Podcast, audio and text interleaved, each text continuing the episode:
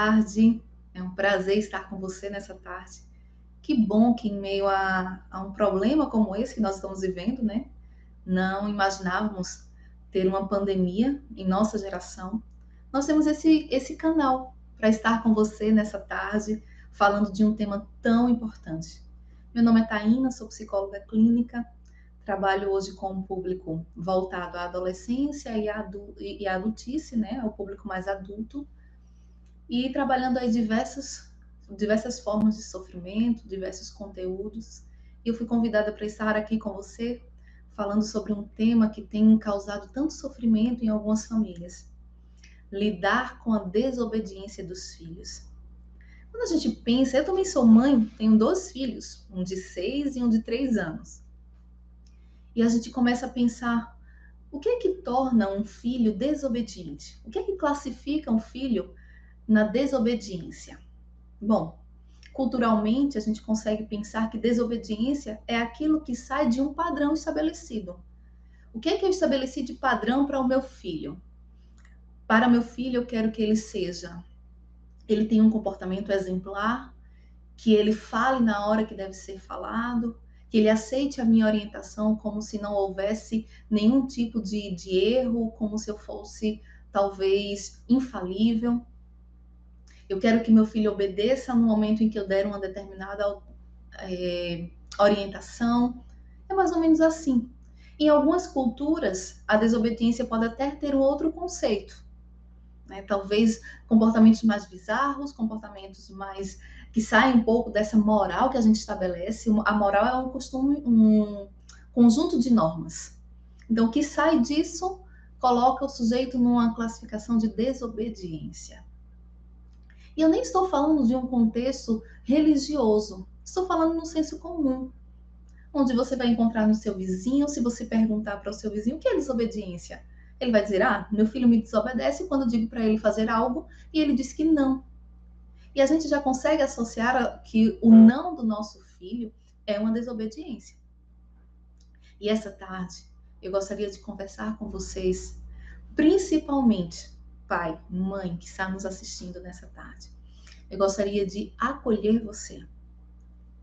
Nós não temos uma receita de bolo. Eu gostaria muito de trazer para vocês aqui uma sequência de atos, de movimentos que pudesse enquadrar seu filho em, de uma forma que ele não mais desautorizasse você. Gostaria muito. E ao mesmo tempo, talvez não porque nós estaríamos tirando do sujeito aquilo que é mais precioso, que é o que ele tem de singular. Nós somos seres completamente diferentes uns dos outros. E isso foi um plano divino que fôssemos diferentes.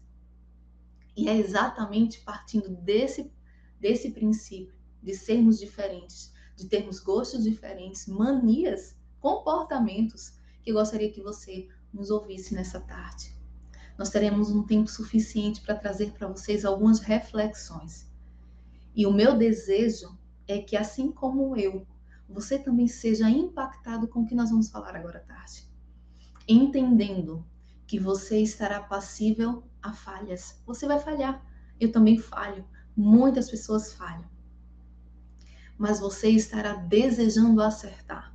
E no momento que você falhar, seu filho irá perceber que o seu amor por ele é suficiente para que te motive a buscar novamente o acerto.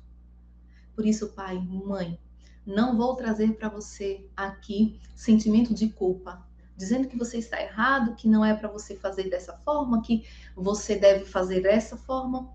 Eu vou te trazer alguns conceitos e dentro da sua rotina, dentro da sua dinâmica familiar, da forma como a sua família funciona, que é diferente da minha, eu gostaria que você compreendesse que você pode ser alguém que mobilize a saúde emocional dos seus filhos, do seu cônjuge também. Ok? Queridos amigos que estão nos assistindo, é primeiro a gente precisa compreender o seguinte. Eu escuto muito no ambiente do consultório alguns pais dizendo assim: Olha, doutora, na minha época, minha mãe só precisava olhar para mim e eu já obedecia. Na minha época, o meu pai só precisava mencionar algo ou pelo menos falar uma única vez e eu já obedecia. Meus filhos, hoje eu preciso falar uma, duas, três, dez vezes, preciso partir para intervenções talvez extremas. E eles não me obedecem. O que é que está acontecendo? Primeiro, a gente precisa compreender que geração é essa que nós estamos lidando. Na sua geração, como pai, como mãe, como avô, como avó, como tio, tia, na sua geração, você não tinha na sua mão acesso a informações que seus filhos têm hoje. No, num simples aparelho como o smartphone, por exemplo, o seu filho tem acesso a qualquer informação, seja ela boa, construtiva ou não. Nós estamos na, na geração, em uma geração adoecida, acelerada e depressiva. Pois é. Nunca falamos tanto de pessoas com transtornos de ansiedade e transtornos depressivos. Consequentemente, com esse número de informações, é, eu estou falando para pessoas de todo o país da minha casa. Pois é. Da mesma forma que a informação trouxe, de alguma maneira, malefícios para a estrutura familiar, ela também nos proporciona termos encontros assim. Por isso a gente compreende que a informação ela transformou o cenário familiar. Então não dá para eu olhar para a geração dos meus filhos e pensar na geração dos meus pais. Não dá para eu olhar para a geração dos meus filhos e pensar na minha geração. A gente fala com uma certa saudade, né? Diz que ah, no tempo em que meus que é, a brincadeira infantil era correr na rua. E hoje, os nossos filhos dificilmente conseguem correr na rua pelos perigos que nós estamos correndo o tempo inteiro. Então, percebe que não dá para pensar na mesma geração? Outra coisa, nós temos saído de um extremo ao outro. E eu costumo dizer que os extremos eles são adoecedores.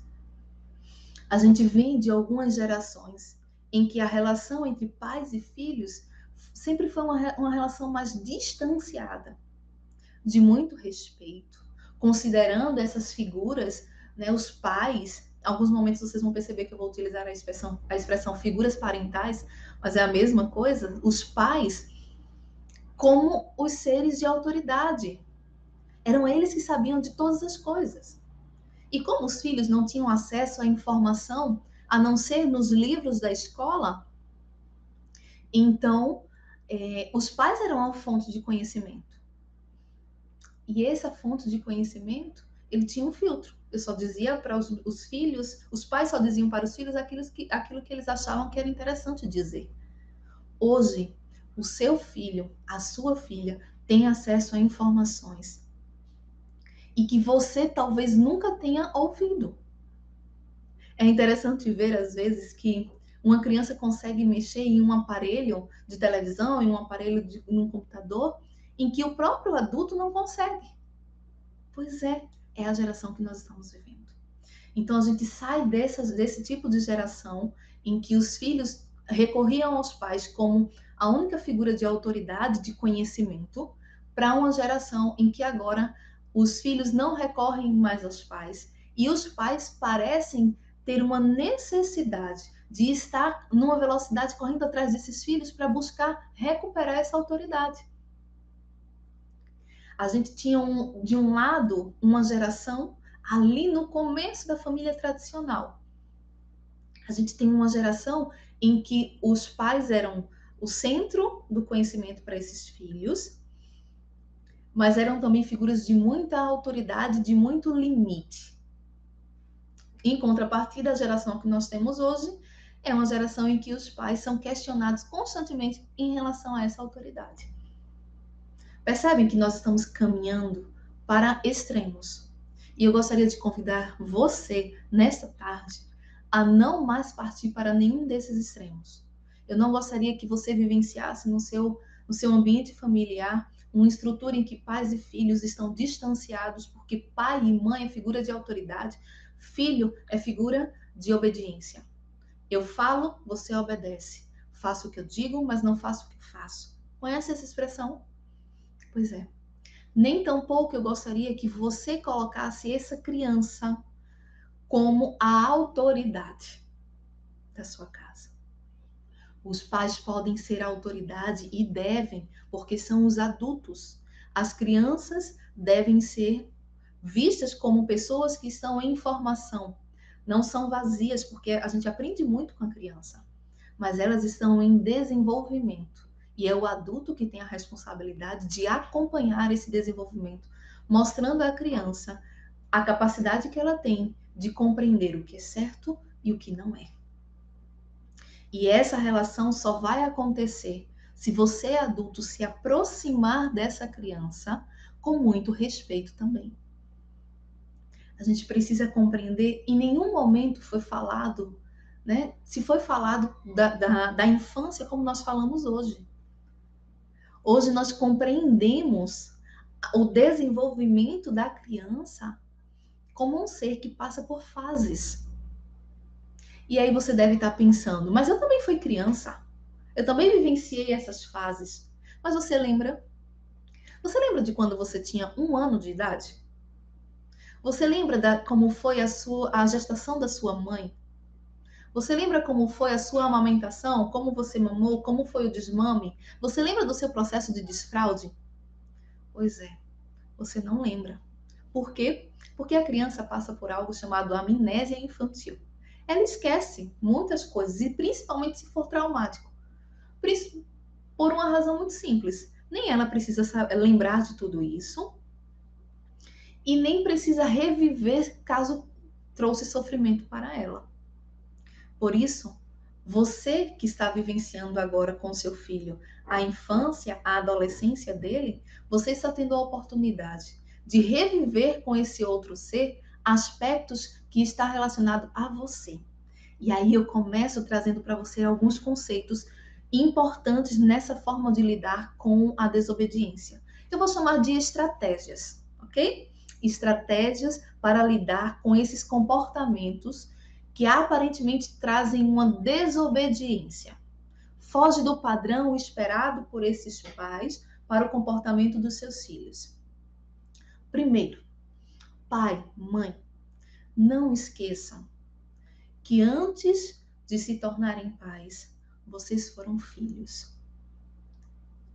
É, eu ouvi certa vez uma psicóloga falando sobre desenvolvimento do, da, da infância, né, da criança e a relação de limite com os pais, e ela disse o seguinte: o pai e a mãe, para ser bons pais, precisarão perdoar os pais que tiveram.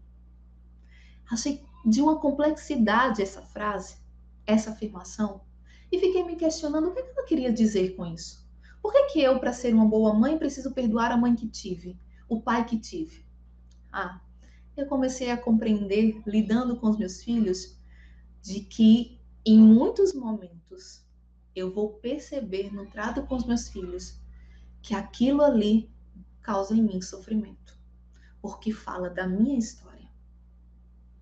Então, percebam que nessa relação com seu filho, constantemente você vai estar trazendo de volta a infância que você teve. Como era que seu pai lidava com a sua suposta desobediência? Como é que sua mãe lidava quando você, de alguma maneira, o questionava? Eles evitavam? Eles impunham o, a, o limite, diziam: não, não pergunte sobre isso, não fale sobre isso, não é interessante isso? Observe se no trato com seu filho também é difícil para você lidar com isso. Olha um, um ponto interessante. Às vezes nós temos dificuldade de lidar com a brincadeira da criança. Você, enquanto adulto, tem dificuldade de lidar, de lidar com o que a criança quer brincar. Ah, eu estou cansada, eu estou com sono, ah, estou, eu tenho muitas atividades. E aí a gente começa a se perguntar: como era que meus pais brincavam comigo?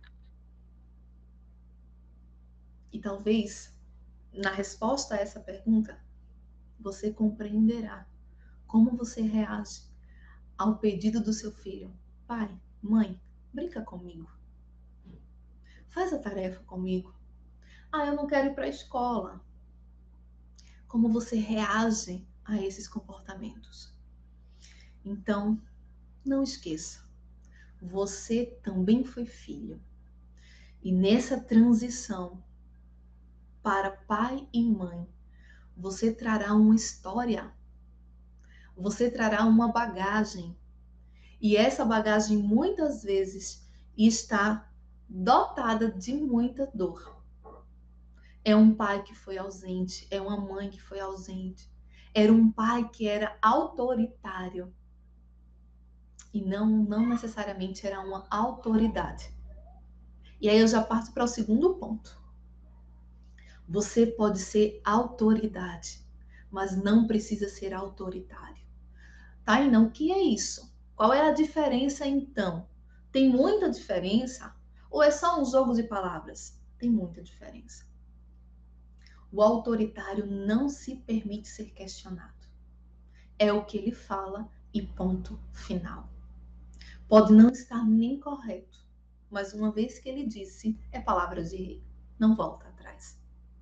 O autoritário olha para o outro e não enxerga possibilidade do outro trazer qualquer que seja é, algo que agregue a sua informação. Ele é o ser que sabe e o outro é aquele que não sabe. Quando a gente está lidando com crianças, nós precisamos entender que a criança ela não é uma tábua rasa, vazia, que não tem nada a nos ofertar. A criança é um ser que tem muito a dizer ao adulto. Sabe por quê? Porque a criança tem a sua personalidade. Então, quando você for lidar com seu filho, não vá com uma questão fechada, impedindo que ele traga qualquer tipo de retorno. Você pode dizer um não para o seu filho e eu te peço, diga não. Toda criança, todo adolescente, ele suplica para os seus pais dizerem não. Sabe por quê? Porque o não ele é estruturante. Como assim? O não da forma. É ele que vai dizer ao seu filho quais são os passos que ele precisa dar. O não é uma forma de cuidado. O não é uma forma de cuidado. Ele precisa vir constantemente? Ele precisa ser a única forma? Claro que não. Você vai dizer sim ao seu filho também. Mas uma vez eu ouvi uma, uma propaganda que eu achei de uma clareza e de uma reflexão que eu não poderia deixar de trazer para vocês. A, a propaganda dizia o seguinte: não maltrate o seu filho, dando-lhe tudo que ele pede. Consegue compreender? Dar tudo o que meu filho pede, privá-lo de receber um não, poupá-lo de receber um não, eu estou maltratando meu filho. Por quê? Porque eu estou lançando meu filho em um mundo em que ele vai receber não na escola, em que ele vai receber não no trânsito, ele vai receber não no ambiente de trabalho, ele vai receber não no vestibular que ele pode não passar, ele vai receber não diante da situação financeira que você está vivendo. Mas para poupá-lo do choro, poupá-lo da tristeza, eu evito dizer não. Então, eu nem posso utilizar o não para ser a única intervenção. Não, não. Tudo que, que, a criança pede, eu digo não. Tudo que a criança fala, eu digo não. Nada do que ela traz para mim é positivo. Não faça isso. Eu já acordo dizendo ao meu filho: não vai ligar a televisão, não vai comer isso, vai tomar banho, não vai brincar agora. Não, não. Não precisa ser a única intervenção. Mas ele precisa estar presente na educação. Por isso, não seja autoritário seja uma autoridade. E o que é isso? É alguém que é uma referência para a criança. Ela segue a orientação desse adulto porque ela admira esse adulto. Porque ela olha para esse adulto e percebe que o que ele fala condiz com as suas ações. Porque ela acredita nesse adulto. Porque ela percebe que a autoridade desse adulto vem acompanhado de muito afeto, vem acompanhado de muito carinho, vem acompanhado de muito amor. E aí eu queria que você entendesse um ponto extremamente importante. O seu filho tem uma forma diferente de se sentir amado. Porque ele é um ser completamente diferente de você. E pode ser que o pai e a mãe estejam dizendo agora: Ah, mas você não conhece meu filho, meu filho é a minha cara. Parece comigo em tudo. Ele anda como eu ando, ele fala como eu falo, ele gosta das mesmas coisas. E aí, às vezes, é, é, é exatamente nesse aspecto que surgem tantos conflitos. Porque o pai olha e diz assim: Eu não consigo lidar com alguém tão igual a mim. Percebe? Como é complexo essa, essa, essa convivência, mas ao mesmo tempo é tão fantástica. Porque nós somos seres que precisamos uns dos outros. Diferente de qualquer outra espécie criada por Deus, nós precisamos estar em bando. Nós precisamos estar agregado a alguém. Nós precisamos do outro para poder viver, receber afeto e dar afeto. Então, a autoridade, ela vem acompanhada de respeito, ela vem acompanhada de amor, ela vem acompanhada, não precisa ser imposta, ela é conquistada. Ela é conquistada. E quanto mais próximo o adulto está dessa criança, mais ele vai conseguir é, que ela siga as suas orientações. Quanto mais ele cria essa barreira de distância, dizendo você fica aí porque você não sabe de nada, eu fico aqui porque eu sei de todas as coisas, eu falo e você obedece. Como se a criança fosse um robô. E nós temos essa tendência de robotizar a criança, torná-la um boneco em que eu digo o que ela precisa ou não fazer. E é por isso que fica tão cansativo. É por isso que fica tão enfadonho para gente, para os pais. E quando eu digo para gente, é porque eu também me incluo nisso. O tempo inteiro dizendo para essa criança o que ela deve fazer, o que ela não deve fazer. Você precisa potencializar o que, o que seu filho tem de melhor. Você precisa é, trazer para ele o quanto ele é especial e o quanto ele consegue. Você está ali para estar com ele. E a sua experiência pode poupá-lo de sofrer as mesmas feridas que você um dia sofreu. E aí é tão importante. Sabe onde é que acontece os maiores conflitos entre pais e filhos? É na adolescência. Por quê? Porque muitos, muitos pais, eles mergulham na fantasia de que conhecem seus filhos, mas na adolescência eles descobrem que eles não conhecem seus filhos. Como assim? E eu não estou falando de dados dos documentos civis. Não, não estou falando da identidade. Eu estou falando do gosto. Eu estou falando da linguagem de afeto, de amor, como é que seu filho se sente amado? Você já parou para pensar? Será que seu filho se sente amado quando ele recebe um abraço? Quando ele recebe é, um presente? Quando você tira um tempo para ter qualidade de momento com ele? Será que seu, seu filho se sente amado quando escuta de você palavras que afirmam o quanto ele é especial? Será que seus filhos se sentem importantes, se sentem amados quando vocês destinam para ele é, serviços, ofertam para eles né, coisas que fazem com que eles se, eles se sintam especiais? Olha, meu pai e minha mãe parou para fazer isso aqui para mim. Está comigo. Ele deixou de ir a essa reunião no dia do meu aniversário, porque ele sabia que esse dia era um dia em que eu precisava estar com ele. Será que meus pais compreendem que eu estou numa fase diferente? Porque a infância, ela é dividida em fases. E por ser dividida em fases, cada fase a criança tem um meio diferente de se comunicar. E a gente está falando sobre desobediência. E quando a gente fala de desobediência, a gente está falando de linguagem. A gente está falando de comunicação. Porque não existe é, a disciplina, não existe o conceito de desobediência se não houver alguém que diga se isso é certo ou se isso está errado. Então a gente está falando de linguagem. E o problema de muitos de, de muitas famílias é a dificuldade em dialogar, em falar. Por isso, o meu convite essa tarde para você, converse com o seu filho. Converse com o seu filho como alguém que pode te ensinar muitas coisas.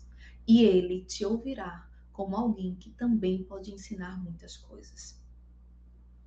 É preciso aprender a dizer eu te amo na linguagem que a criança consegue compreender. É preciso entender que a maior necessidade do seu filho, esse que de vez em quando te aborrece, esse que não segue as orientações que você diz, a maior necessidade do seu filho é de se sentir pertencente a esse ambiente que ele está. Tem muitas, muitas crianças que não se sentem à vontade dentro da sua própria casa, porque ela está o tempo inteiro, o tempo inteiro sendo regulada por um, um, um conjunto de normas que não abre espaço, não flexibiliza. E aí vem um ponto especial. E a gente está finalizando com esse ponto, que é a necessidade de dizer ao seu filho que ele pode flexibilizar aquilo que para ele está tão fechado. Por exemplo, filho, agora não é o momento de você comer esse tipo de lanche porque está próximo ao almoço. Mas esse lanche pode ser o seu lanche da tarde. Agora, horário do almoço, nós precisamos ter esse, esse número de nutrientes. Olha como o prato é formado. Tem isso, isso, isso aqui que forma esse prato e que é importante para o teu desenvolvimento. Mas você vai poder comer também essa sobremesa, mas ela vai vir seguida ao almoço. Não dá para ser antes, não vai te fazer bem. Ele precisa compreender que o que você está trazendo não quer dizer que o que ele está fazendo é algo absurdo, é de outro mundo, é, é, é grotesco. Não. O que ele está trazendo é importante. Ele está dizendo a você, pai, eu gosto de comer esse chocolate. Então potencialize isso, afirme que é bom, é gostoso. Bom não no sentido nutritivo, mas de que ele não está cometendo um pecado. Mas que existe um momento correto para isso. Por isso a maior e mais importante estratégia no combate à desobediência desse seu filho é conhecê-lo.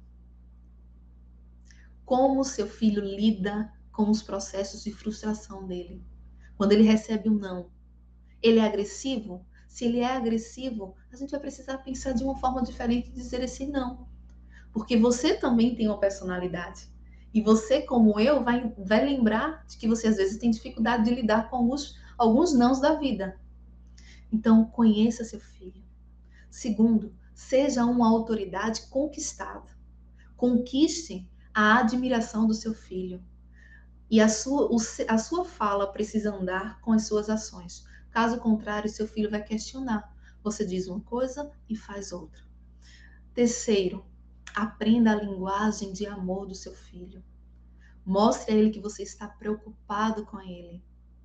E quarto e último, converse com seu filho, dialogue com ele, lembrando que as consequências das ações dele poderão acarretar muito sofrimento mas que jamais vai negociar o afeto que você sente por ele.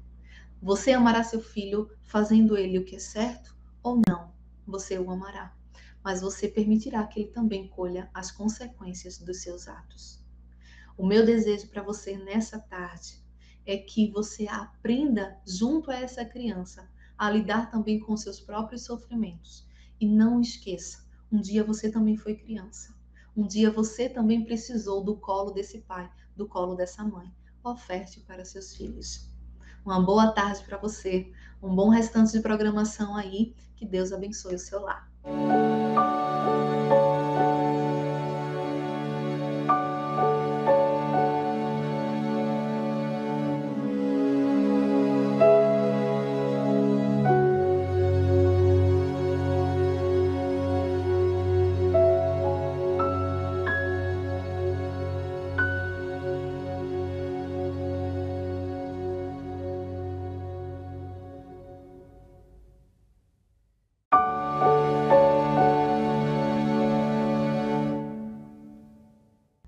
Boa tarde.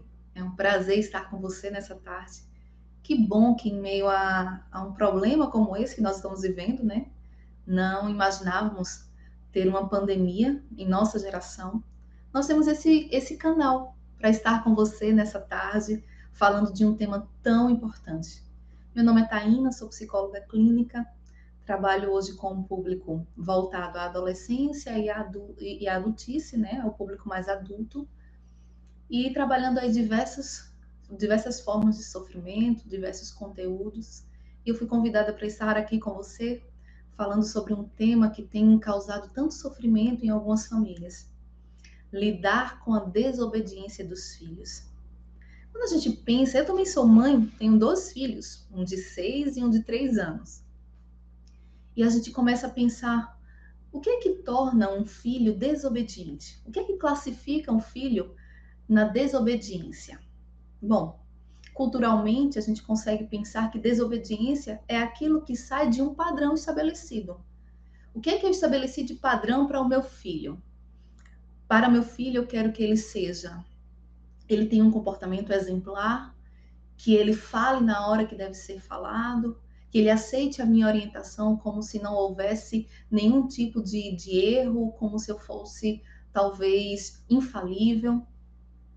Eu quero que meu filho obedeça no momento em que eu der uma determinada é, orientação. É mais ou menos assim. Em algumas culturas, a desobediência pode até ter um outro conceito. Né? Talvez comportamentos mais bizarros, comportamentos mais que saem um pouco dessa moral que a gente estabelece. A moral é um costume, um conjunto de normas. Então, o que sai disso coloca o sujeito numa classificação de desobediência. E eu nem estou falando de um contexto religioso, estou falando no senso comum, onde você vai encontrar no seu vizinho, se você perguntar para o seu vizinho o que é desobediência, ele vai dizer: Ah, meu filho me desobedece quando eu digo para ele fazer algo e ele diz que não. E a gente já consegue associar que o não do nosso filho é uma desobediência. E essa tarde eu gostaria de conversar com vocês, principalmente pai, mãe que está nos assistindo nessa tarde. Eu gostaria de acolher você. Nós não temos uma receita de bolo. Eu gostaria muito de trazer para vocês aqui uma sequência de atos, de movimentos que pudesse enquadrar seu filho em, de uma forma que ele não mais desautorizasse você. Gostaria muito. E ao mesmo tempo, talvez não porque nós estaríamos tirando do sujeito aquilo que é mais precioso, que é o que ele tem de singular. Nós somos seres completamente diferentes uns dos outros. E isso foi um plano divino que fôssemos diferentes. E é exatamente partindo desse, desse princípio de sermos diferentes, de termos gostos diferentes, manias, comportamentos, que eu gostaria que você nos ouvisse nessa tarde. Nós teremos um tempo suficiente para trazer para vocês algumas reflexões. E o meu desejo é que, assim como eu, você também seja impactado com o que nós vamos falar agora à tarde. Entendendo que você estará passível a falhas. Você vai falhar. Eu também falho. Muitas pessoas falham. Mas você estará desejando acertar. E no momento que você falhar, seu filho irá perceber que o seu amor por ele é suficiente para que te motive a buscar novamente o acerto. Por isso, pai, mãe, não vou trazer para você aqui sentimento de culpa, dizendo que você está errado, que não é para você fazer dessa forma, que você deve fazer dessa forma. Eu vou te trazer alguns conceitos e dentro da sua rotina, dentro da sua dinâmica familiar, da forma como a sua família funciona, que é diferente da minha, eu gostaria que você compreendesse que você pode ser alguém que mobilize a saúde emocional dos seus filhos, do seu cônjuge também. Ok? Queridos amigos que estão nos assistindo, é, primeiro a gente precisa compreender o seguinte: eu escuto muito no ambiente do consultório alguns pais dizendo assim: Olha, doutora, na minha época, minha mãe só precisava olhar para mim e eu já obedecia. Na minha época, o meu pai só precisava mencionar algo ou pelo menos falar uma única vez e eu já obedecia. Meus filhos, hoje eu preciso falar uma, duas, três, dez vezes, preciso partir para intervenções talvez extremas. E eles não me obedecem. O que é que está acontecendo? Primeiro, a gente precisa compreender que geração é essa que nós estamos lidando. Na sua geração, como pai, como mãe, como avô, como avó, como tio, tia, na sua geração, você não tinha na sua mão acesso a informações que seus filhos têm hoje. num simples aparelho como o smartphone, por exemplo, o seu filho tem acesso a qualquer informação, seja ela boa, construtiva ou não. Nós estamos na, na geração, em uma geração adoecida, acelerada e depressiva. Pois é. Nunca falamos tanto de pessoas com transtornos de ansiedade e transtornos depressivos. Consequentemente, com esse número de informações, é, eu estou falando para pessoas de todo o país da minha casa. Pois é. Da mesma forma que a informação trouxe, de alguma maneira, malefícios para a estrutura familiar, ela também nos proporciona termos encontros assim. Por isso a gente compreende que a informação ela transformou o cenário familiar. Então não dá para eu olhar para a geração dos meus filhos e pensar na geração dos meus pais. Não dá para eu olhar para a geração dos meus filhos e pensar na minha geração. A gente fala com uma certa saudade, né? Diz que ah, no tempo em que meus que é, a brincadeira infantil era correr na rua. E hoje os nossos filhos dificilmente conseguem correr na rua pelos perigos que nós estamos correndo o tempo inteiro. Então percebe que não dá para pensar na mesma geração? Outra coisa, nós temos saído de um extremo ao outro. E eu costumo dizer que os extremos eles são adoecedores. A gente vem de algumas gerações em que a relação entre pais e filhos sempre foi uma, uma relação mais distanciada, de muito respeito, considerando essas figuras, né, os pais alguns momentos vocês vão perceber que eu vou utilizar a expressão, a expressão figuras parentais, mas é a mesma coisa, os pais como os seres de autoridade. Eram eles que sabiam de todas as coisas. E como os filhos não tinham acesso à informação, a não ser nos livros da escola, então é, os pais eram a fonte de conhecimento. E essa fonte de conhecimento, ele tinha um filtro. Eu só dizia para os, os, filhos, os pais só diziam para os filhos aquilo que, aquilo que eles achavam que era interessante dizer. Hoje, o seu filho, a sua filha, tem acesso a informações e que você talvez nunca tenha ouvido. É interessante ver, às vezes, que uma criança consegue mexer em um aparelho de televisão, em um aparelho de um computador, em que o próprio adulto não consegue. Pois é, é a geração que nós estamos vivendo. Então a gente sai dessas, desse tipo de geração em que os filhos recorriam aos pais como a única figura de autoridade, de conhecimento, para uma geração em que agora os filhos não recorrem mais aos pais e os pais parecem ter uma necessidade de estar numa velocidade correndo atrás desses filhos para buscar recuperar essa autoridade a gente tinha um, de um lado uma geração ali no começo da família tradicional. A gente tem uma geração em que os pais eram o centro do conhecimento para esses filhos, mas eram também figuras de muita autoridade, de muito limite. Em contrapartida, a geração que nós temos hoje é uma geração em que os pais são questionados constantemente em relação a essa autoridade. Percebem que nós estamos caminhando para extremos. E eu gostaria de convidar você, nesta tarde, a não mais partir para nenhum desses extremos. Eu não gostaria que você vivenciasse no seu, no seu ambiente familiar uma estrutura em que pais e filhos estão distanciados, porque pai e mãe é figura de autoridade, filho é figura de obediência. Eu falo, você obedece. Faço o que eu digo, mas não faço o que faço. Conhece essa expressão? Pois é. Nem tampouco eu gostaria que você colocasse essa criança como a autoridade da sua casa. Os pais podem ser autoridade e devem, porque são os adultos. As crianças devem ser vistas como pessoas que estão em formação, não são vazias, porque a gente aprende muito com a criança, mas elas estão em desenvolvimento. E é o adulto que tem a responsabilidade de acompanhar esse desenvolvimento, mostrando à criança a capacidade que ela tem de compreender o que é certo e o que não é. E essa relação só vai acontecer se você, adulto, se aproximar dessa criança com muito respeito também.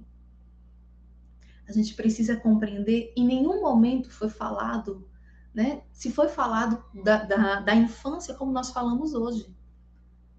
Hoje nós compreendemos o desenvolvimento da criança como um ser que passa por fases. E aí você deve estar pensando, mas eu também fui criança.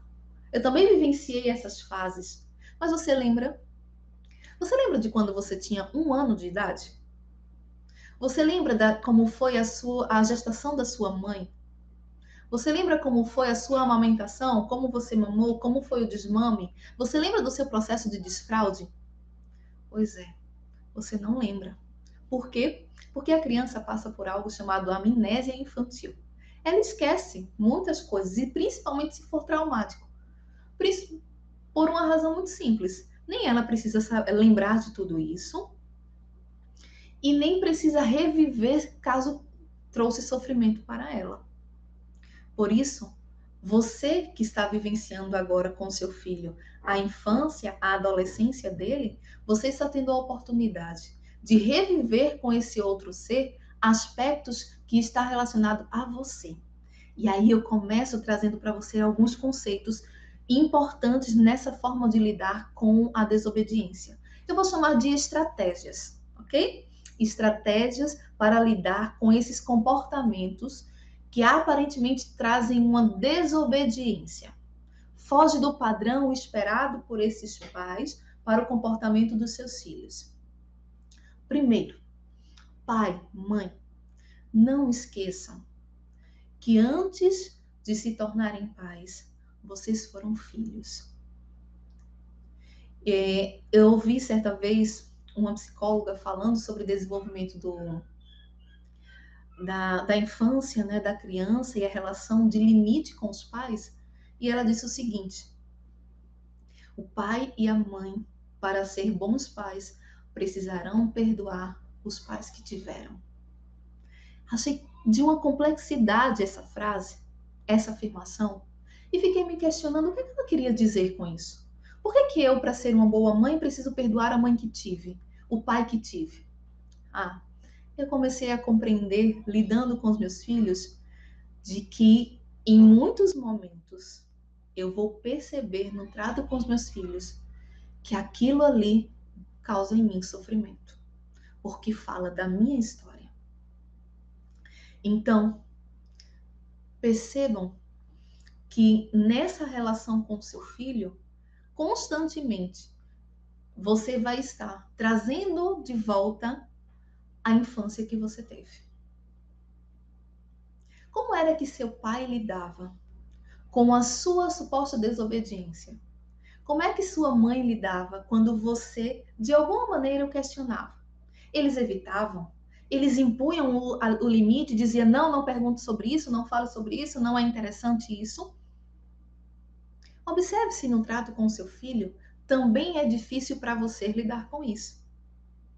Olha um, um ponto interessante. Às vezes nós temos dificuldade de lidar com a brincadeira da criança.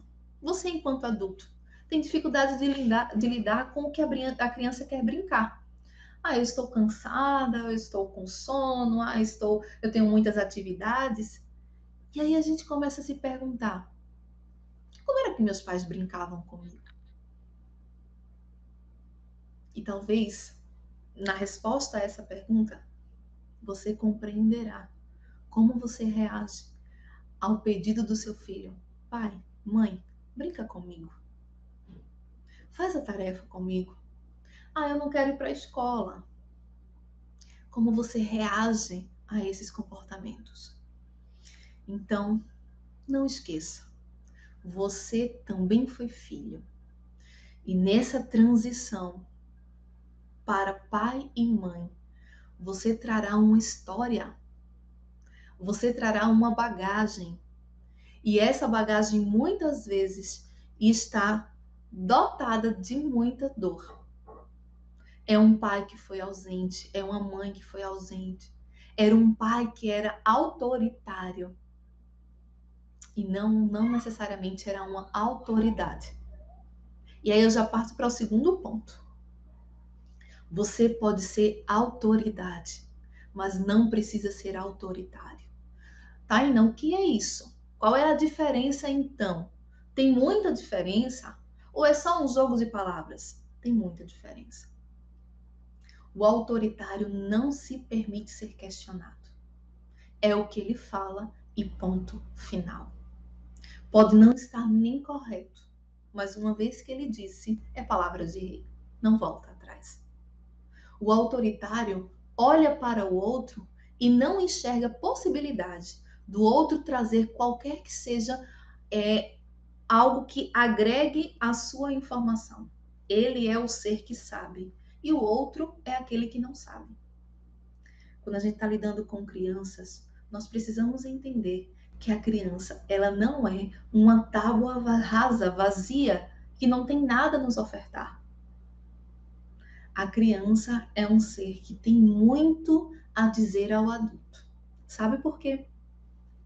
Porque a criança tem a sua personalidade. Então, quando você for lidar com seu filho, não vá com uma questão fechada, impedindo que ele traga qualquer tipo de retorno. Você pode dizer um não para o seu filho e eu te peço, diga não. Toda criança, todo adolescente, ele suplica para os seus pais dizerem não. Sabe por quê? Porque o não ele é estruturante. Como assim? O não da forma. É ele que vai dizer ao seu filho quais são os passos que ele precisa dar. O não é uma forma de cuidado. O não é uma forma de cuidado. Ele precisa vir constantemente? Ele precisa ser a única forma? Claro que não. Você vai dizer sim ao seu filho também.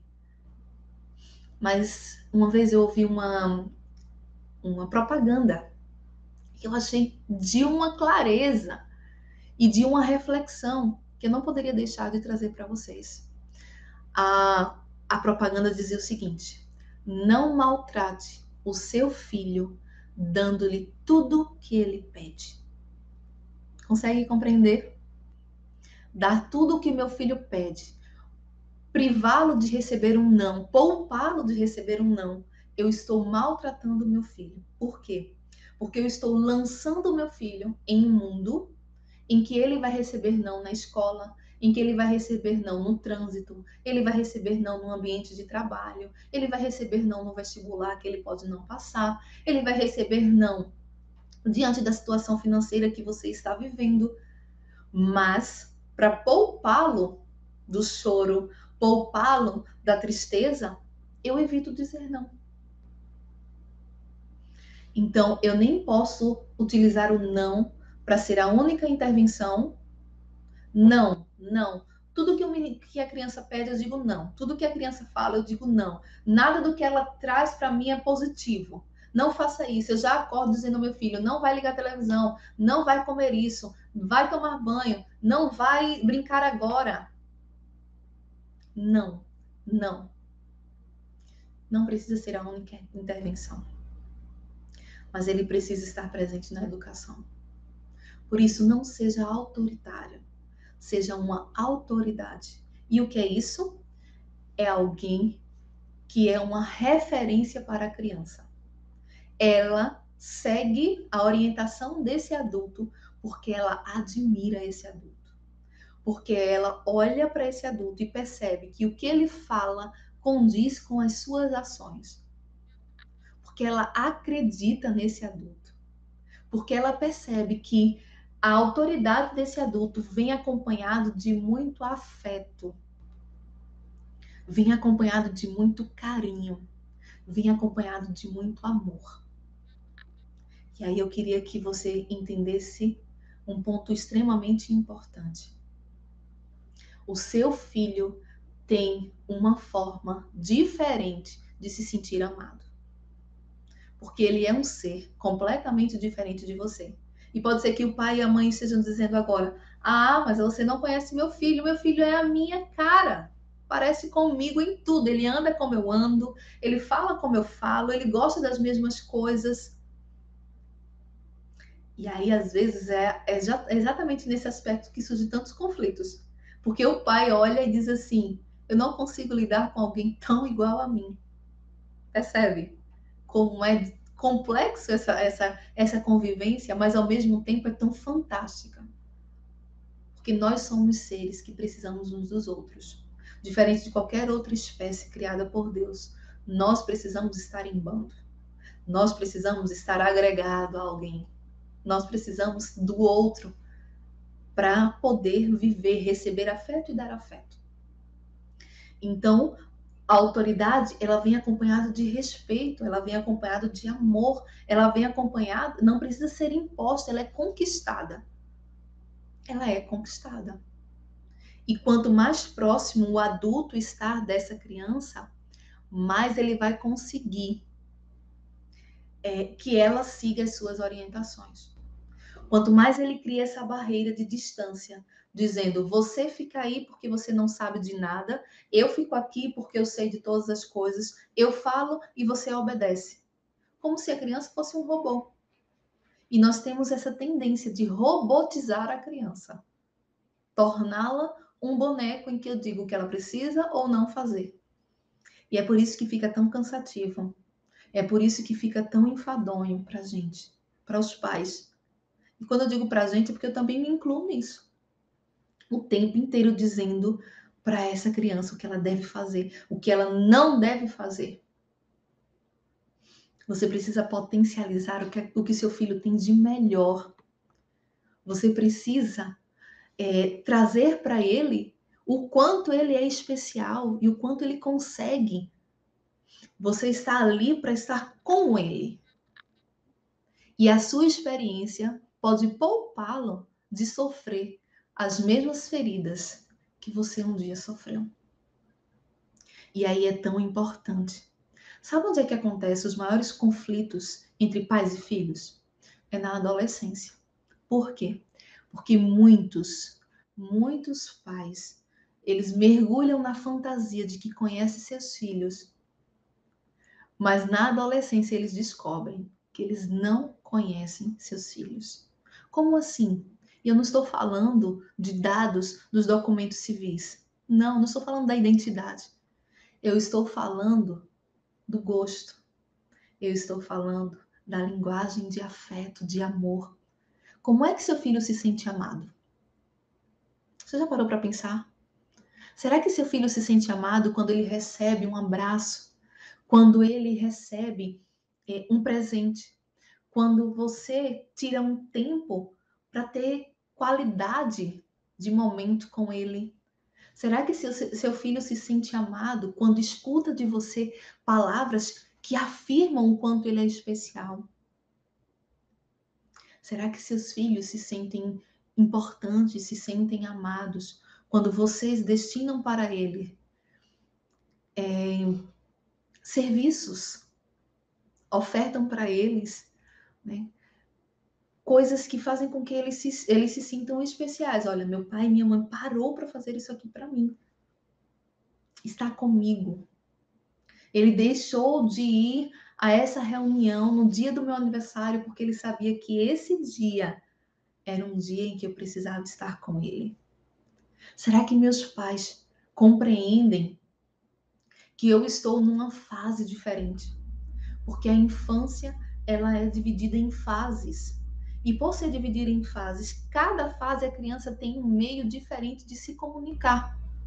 E a gente está falando sobre desobediência. E quando a gente fala de desobediência, a gente está falando de linguagem. A gente está falando de comunicação.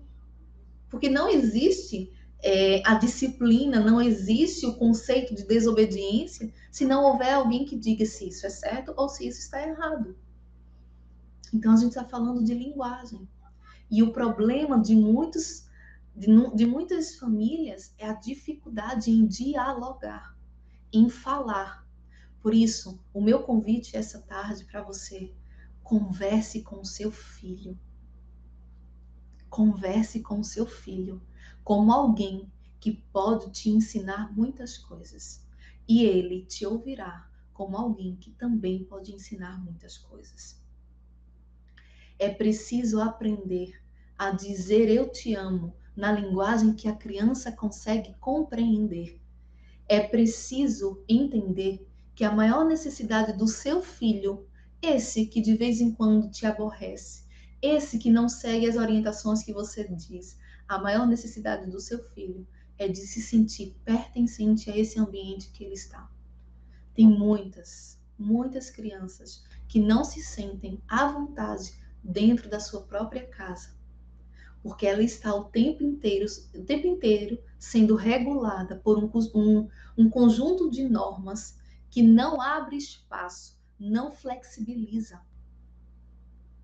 E aí vem um ponto especial. E a gente está finalizando com esse ponto, que é a necessidade de dizer ao seu filho que ele pode flexibilizar aquilo que para ele está tão fechado. Por exemplo, filho, agora não é o momento de você comer esse tipo de lanche, porque está próximo ao almoço. Mas esse lanche pode ser o seu lanche da tarde. Agora, horário do almoço, nós precisamos ter esse, esse número de nutrientes. Olha como o prato é formado. Tem isso, isso, isso aqui que forma esse prato que é importante para o teu desenvolvimento. Mas você vai poder comer também essa sobremesa, mas ela vai vir seguida ao almoço. Não dá para ser antes. Não vai te fazer bem. Ele precisa compreender que o que você está trazendo não quer dizer que o que ele está fazendo é algo absurdo, é de outro mundo, é, é, é grotesco. Não. O que ele está trazendo é importante. Ele está dizendo a você, pai, eu gosto de comer esse chocolate. Então, potencialize isso, afirme que é bom, é gostoso. Bom não no sentido nutritivo, mas de que ele não está cometendo um pecado, mas que existe um momento correto para isso. Por isso, a maior e mais importante estratégia no combate à desobediência desse seu filho é conhecê-lo. Como seu filho lida com os processos de frustração dele. Quando ele recebe um não, ele é agressivo? Se ele é agressivo, a gente vai precisar pensar de uma forma diferente de dizer esse não. Porque você também tem uma personalidade. E você, como eu, vai, vai lembrar de que você às vezes tem dificuldade de lidar com alguns, alguns nãos da vida. Então, conheça seu filho. Segundo, seja uma autoridade conquistada. Conquiste a admiração do seu filho. E a sua, a sua fala precisa andar com as suas ações. Caso contrário, seu filho vai questionar. Você diz uma coisa e faz outra. Terceiro, Aprenda a linguagem de amor do seu filho. Mostre a ele que você está preocupado com ele. E quarto e último, converse com seu filho, dialogue com ele, lembrando que as consequências das ações dele poderão acarretar muito sofrimento, mas que jamais vai negociar o afeto que você sente por ele. Você amará seu filho fazendo ele o que é certo ou não? Você o amará, mas você permitirá que ele também colha as consequências dos seus atos. O meu desejo para você nessa tarde é que você aprenda junto a essa criança a lidar também com seus próprios sofrimentos. E não esqueça, um dia você também foi criança. Um dia você também precisou do colo desse pai, do colo dessa mãe. Oferte para seus filhos. Uma boa tarde para você, um bom restante de programação aí. Que Deus abençoe o seu lar.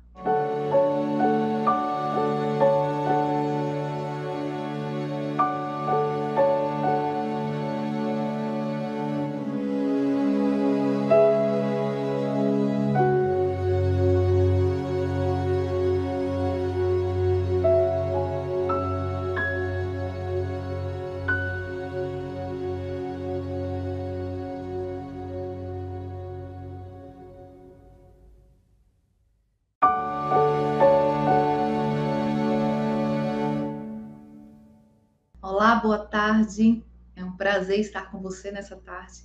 Que bom que, em meio a, a, um problema como esse que nós estamos vivendo, né? Não imaginávamos ter uma pandemia em nossa geração. Nós temos esse, esse canal para estar com você nessa tarde, falando de um tema tão importante. Meu nome é Taina, sou psicóloga clínica, trabalho hoje com um público voltado à adolescência e à, adultice, né? O público mais adulto e trabalhando aí diversas, diversas formas de sofrimento, diversos conteúdos. E eu fui convidada para estar aqui com você falando sobre um tema que tem causado tanto sofrimento em algumas famílias: lidar com a desobediência dos filhos. Quando a gente pensa, eu também sou mãe, tenho dois filhos, um de seis e um de três anos. E a gente começa a pensar: o que é que torna um filho desobediente? O que é que classifica um filho na desobediência? Bom, culturalmente a gente consegue pensar que desobediência é aquilo que sai de um padrão estabelecido. O que é que eu estabeleci de padrão para o meu filho? Para meu filho, eu quero que ele seja, ele tenha um comportamento exemplar, que ele fale na hora que deve ser falado, que ele aceite a minha orientação como se não houvesse nenhum tipo de, de erro, como se eu fosse talvez infalível. Eu quero que meu filho obedeça no momento em que eu der uma determinada é, orientação. É mais ou menos assim. Em algumas culturas, a desobediência pode até ter um outro conceito.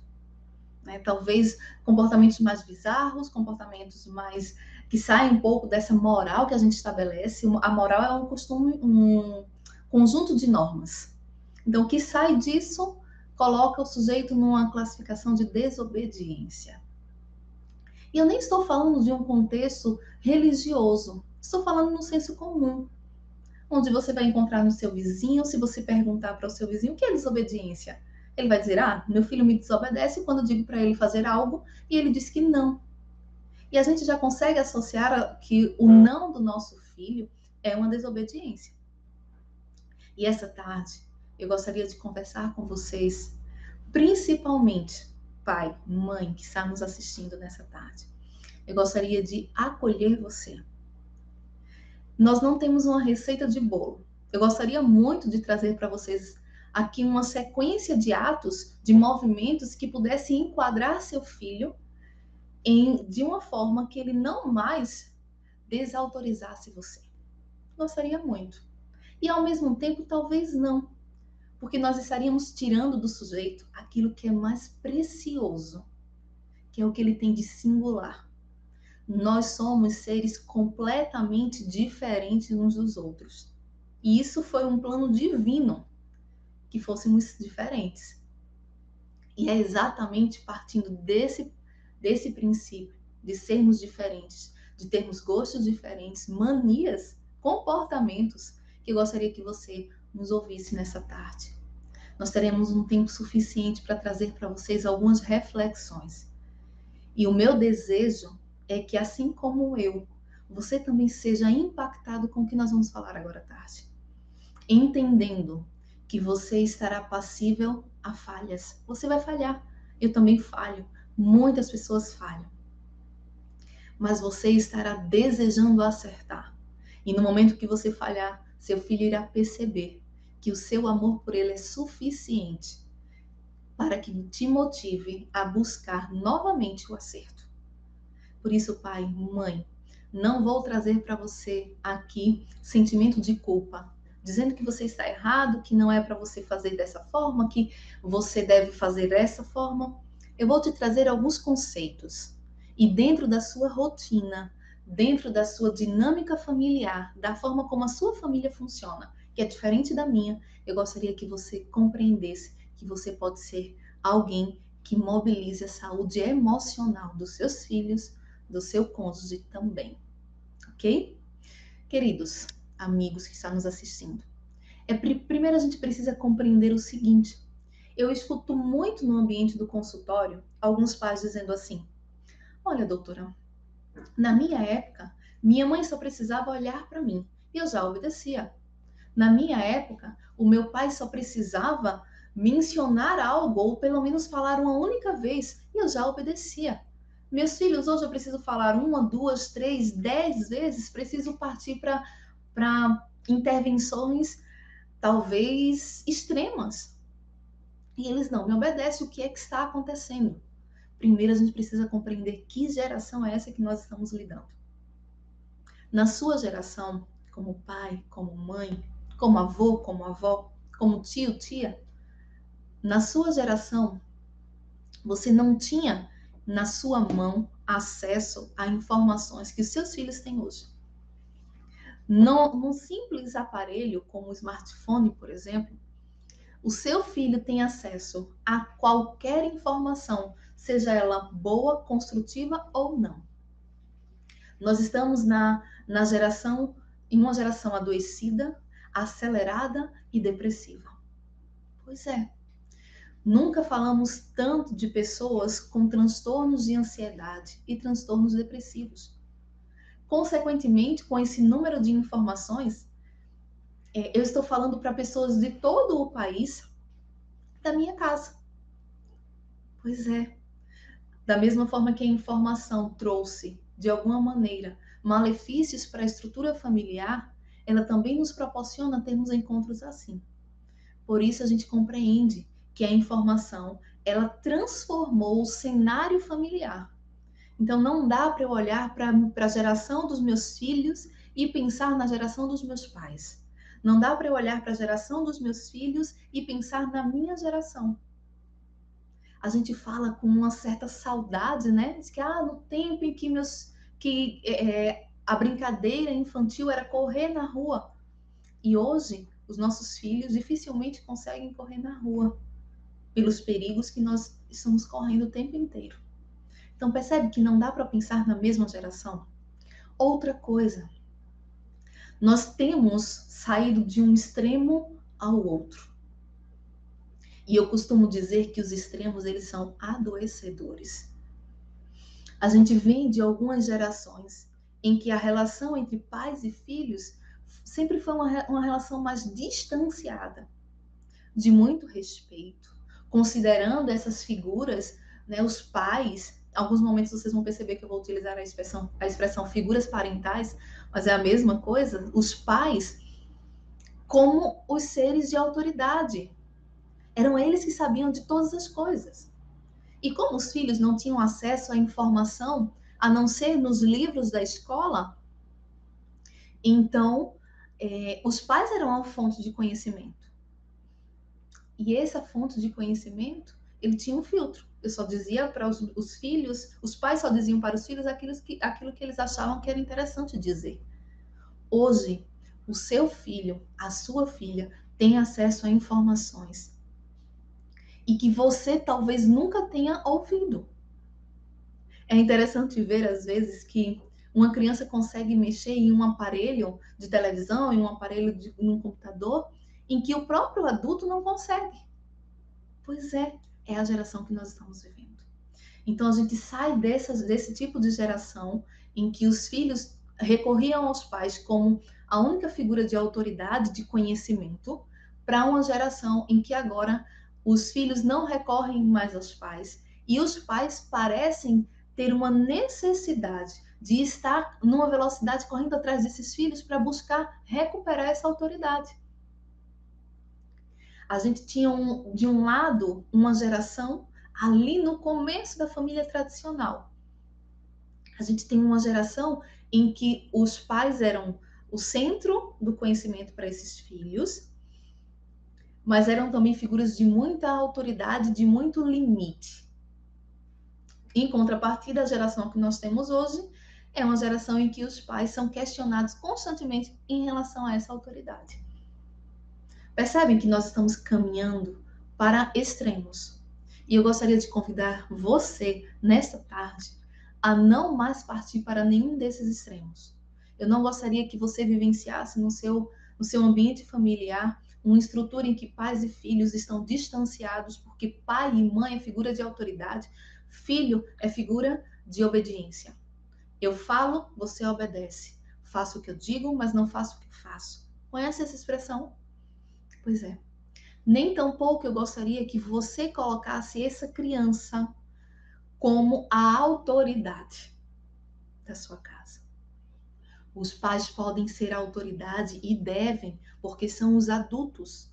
As crianças devem ser vistas como pessoas que estão em formação, não são vazias, porque a gente aprende muito com a criança, mas elas estão em desenvolvimento. E é o adulto que tem a responsabilidade de acompanhar esse desenvolvimento, mostrando à criança a capacidade que ela tem de compreender o que é certo e o que não é. E essa relação só vai acontecer se você, adulto, se aproximar dessa criança com muito respeito também. A gente precisa compreender, em nenhum momento foi falado, né? Se foi falado da, da, da infância como nós falamos hoje. Hoje nós compreendemos o desenvolvimento da criança como um ser que passa por fases. E aí você deve estar pensando, mas eu também fui criança. Eu também vivenciei essas fases. Mas você lembra? Você lembra de quando você tinha um ano de idade? Você lembra da, como foi a sua a gestação da sua mãe? Você lembra como foi a sua amamentação? Como você mamou? Como foi o desmame? Você lembra do seu processo de desfraude? Pois é, você não lembra. Por quê? Porque a criança passa por algo chamado amnésia infantil.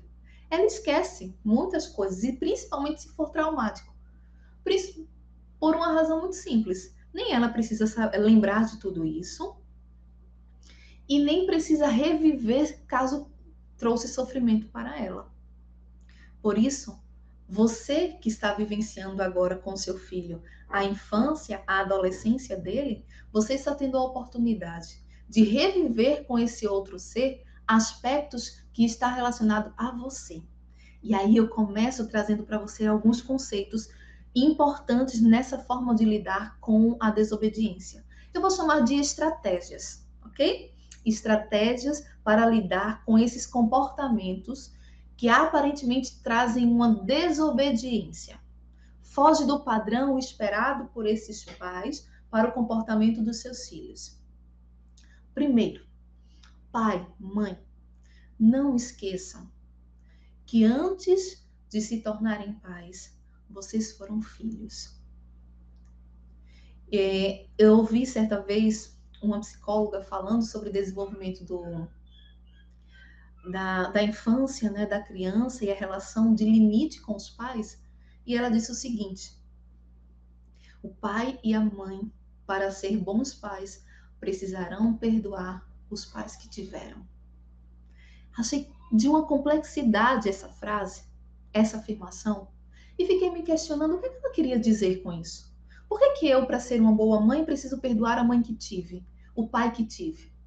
Ah, eu comecei a compreender, lidando com os meus filhos, de que em muitos momentos eu vou perceber no trato com os meus filhos que aquilo ali causa em mim sofrimento, porque fala da minha história. Então, percebam que nessa relação com seu filho, constantemente você vai estar trazendo de volta a infância que você teve. Como era que seu pai lidava com a sua suposta desobediência? Como é que sua mãe lidava quando você, de alguma maneira, o questionava? Eles evitavam? Eles impunham o, a, o limite, diziam: não, não pergunte sobre isso, não fale sobre isso, não é interessante isso? Observe se no trato com seu filho também é difícil para você lidar com isso. Olha um, um ponto interessante. Às vezes nós temos dificuldade de lidar com a brincadeira da criança. Você, enquanto adulto, tem dificuldade de lidar, de lidar com o que a, criança quer brincar. Ah, eu estou cansada, eu estou com sono, ah, estou, eu tenho muitas atividades. E aí a gente começa a se perguntar: como era que meus pais brincavam comigo? E talvez, na resposta a essa pergunta, você compreenderá como você reage ao pedido do seu filho: pai, mãe, brinca comigo. Faz a tarefa comigo. Ah, eu não quero ir para a escola. Como você reage a esses comportamentos? Então, não esqueça, você também foi filho. E nessa transição para pai e mãe, você trará uma história, você trará uma bagagem. E essa bagagem muitas vezes está dotada de muita dor.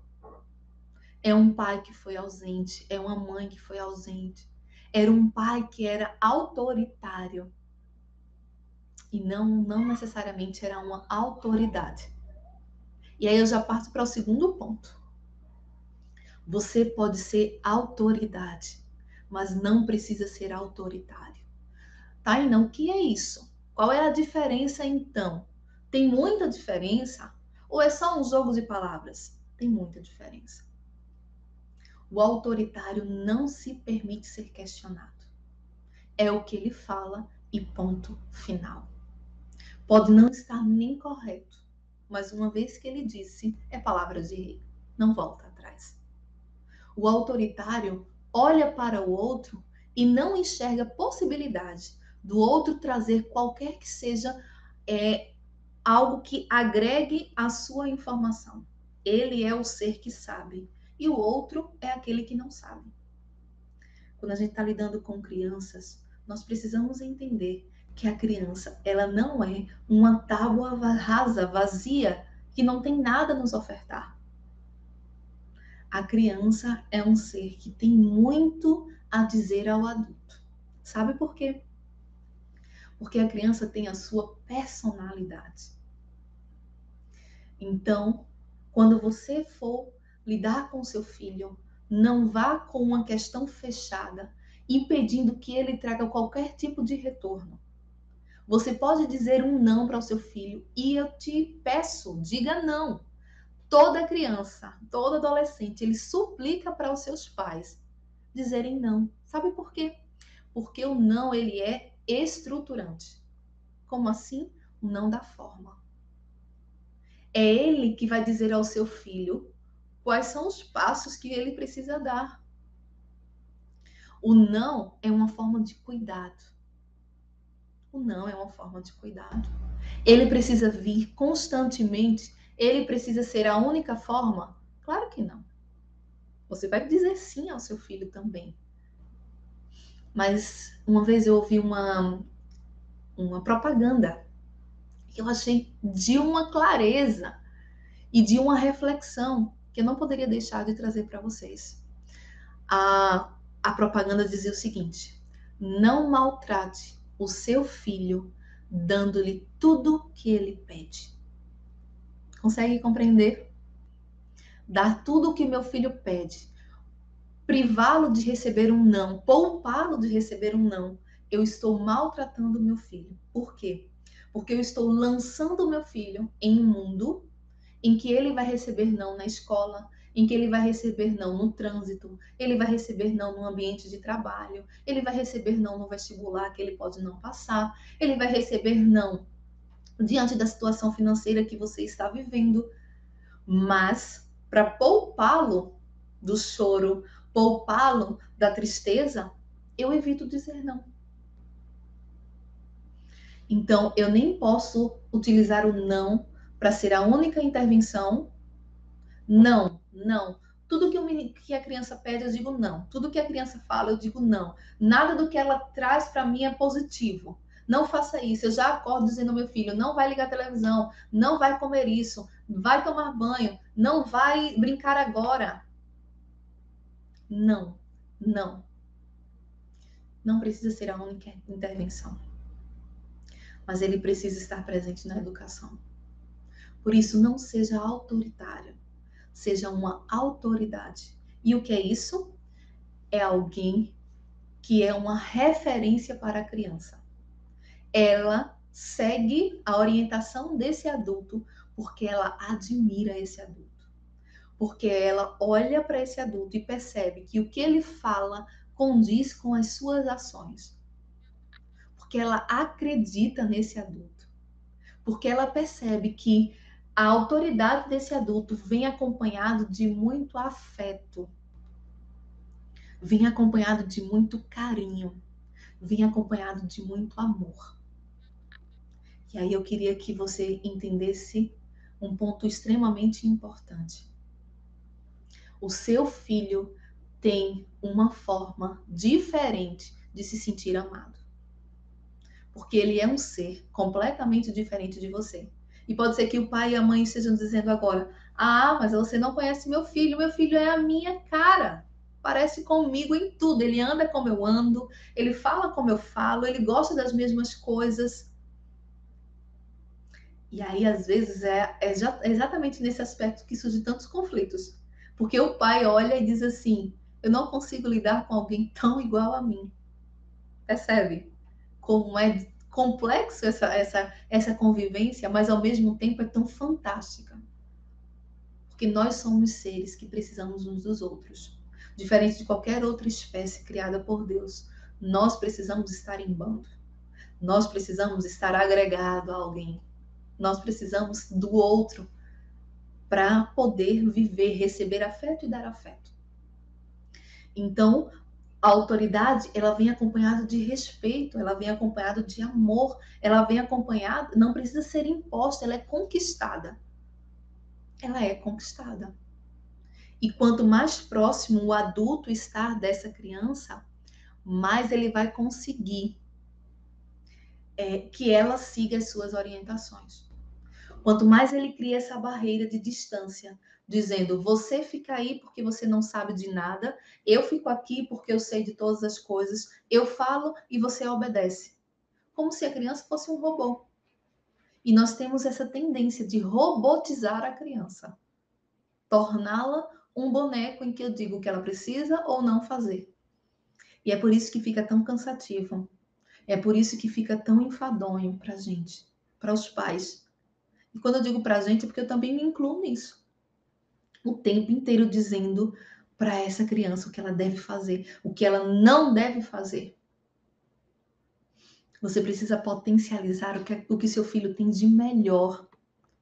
Você precisa é, trazer para ele o quanto ele é especial e o quanto ele consegue você está ali para estar com ele. E a sua experiência pode poupá-lo de sofrer as mesmas feridas que você um dia sofreu. E aí é tão importante. Sabe onde é que acontecem os maiores conflitos entre pais e filhos? É na adolescência. Por quê?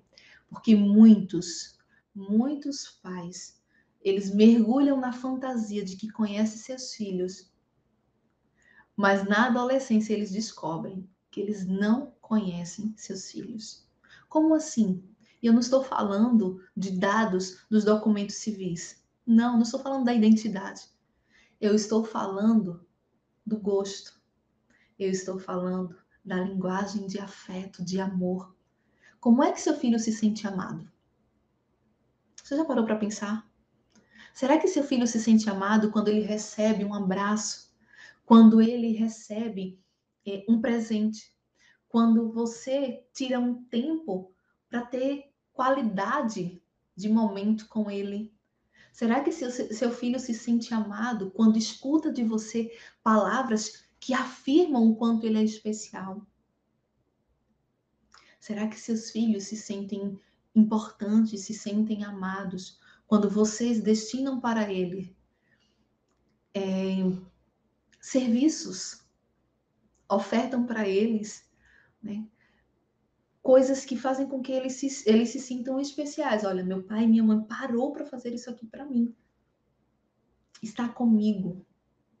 Ele deixou de ir a essa reunião no dia do meu aniversário porque ele sabia que esse dia era um dia em que eu precisava estar com ele. Será que meus pais compreendem que eu estou numa fase diferente. Porque a infância, ela é dividida em fases. E por ser dividida em fases, cada fase a criança tem um meio diferente de se comunicar. E a gente está falando sobre desobediência. E quando a gente fala de desobediência, a gente está falando de linguagem. A gente está falando de comunicação. Porque não existe é, a disciplina, não existe o conceito de desobediência se não houver alguém que diga se isso é certo ou se isso está errado. Então a gente está falando de linguagem. E o problema de muitos de, de muitas famílias é a dificuldade em dialogar, em falar. Por isso, o meu convite essa tarde para você, converse com o seu filho. Converse com o seu filho como alguém que pode te ensinar muitas coisas. E ele te ouvirá como alguém que também pode ensinar muitas coisas. É preciso aprender a dizer eu te amo na linguagem que a criança consegue compreender. É preciso entender que a maior necessidade do seu filho, esse que de vez em quando te aborrece, esse que não segue as orientações que você diz, a maior necessidade do seu filho é de se sentir pertencente a esse ambiente que ele está. Tem muitas, muitas crianças que não se sentem à vontade dentro da sua própria casa porque ela está o tempo inteiro, o tempo inteiro sendo regulada por um, um, um conjunto de normas que não abre espaço, não flexibiliza. E aí vem um ponto especial. E a gente está finalizando com esse ponto, que é a necessidade de dizer ao seu filho que ele pode flexibilizar aquilo que para ele está tão fechado. Por exemplo, filho, agora não é o momento de você comer esse tipo de lanche, porque está próximo ao almoço. Mas esse lanche pode ser o seu lanche da tarde. Agora, horário do almoço, nós precisamos ter esse, esse número de nutrientes. Olha como o prato é formado. Tem isso, isso, isso aqui que forma esse prato que é importante para o teu desenvolvimento. Mas você vai poder comer também essa sobremesa, mas ela vai vir seguida ao almoço. Não dá para ser antes. Não vai te fazer bem. Ele precisa compreender que o que você está trazendo não quer dizer que o que ele está fazendo é algo absurdo, é de outro mundo, é, é, é grotesco. Não. O que ele está trazendo é importante. Ele está dizendo a você, pai, eu gosto de comer esse chocolate. Então, potencialize isso, afirme que é bom, é gostoso. Bom não no sentido nutritivo, mas de que ele não está cometendo um pecado, mas que existe um momento correto para isso. Por isso, a maior e mais importante estratégia no combate à desobediência desse seu filho é conhecê-lo. Como seu filho lida com os processos de frustração dele. Quando ele recebe um não, ele é agressivo? Se ele é agressivo, a gente vai precisar pensar de uma forma diferente de dizer esse não. Porque você também tem uma personalidade. E você, como eu, vai, vai lembrar de que você às vezes tem dificuldade de lidar com alguns, alguns nãos da vida. Então, conheça seu filho. Segundo, seja uma autoridade conquistada. Conquiste a admiração do seu filho. E a sua, a sua fala precisa andar com as suas ações. Caso contrário, seu filho vai questionar. Você diz uma coisa e faz outra. Terceiro, Aprenda a linguagem de amor do seu filho. Mostre a ele que você está preocupado com ele. E quarto e último, converse com seu filho, dialogue com ele. Lembrando que as consequências das ações dele poderão acarretar muito sofrimento, mas que jamais vai negociar o afeto que você sente por ele. Você amará seu filho fazendo ele o que é certo ou não? Você o amará, mas você permitirá que ele também colha as consequências dos seus atos. O meu desejo para você nessa tarde é que você aprenda junto a essa criança a lidar também com seus próprios sofrimentos. E não esqueça, um dia você também foi criança. Um dia você também precisou do colo desse pai, do colo dessa mãe. Oferte para seus filhos. Uma boa tarde para você, um bom restante de programação aí, que Deus abençoe o seu lar.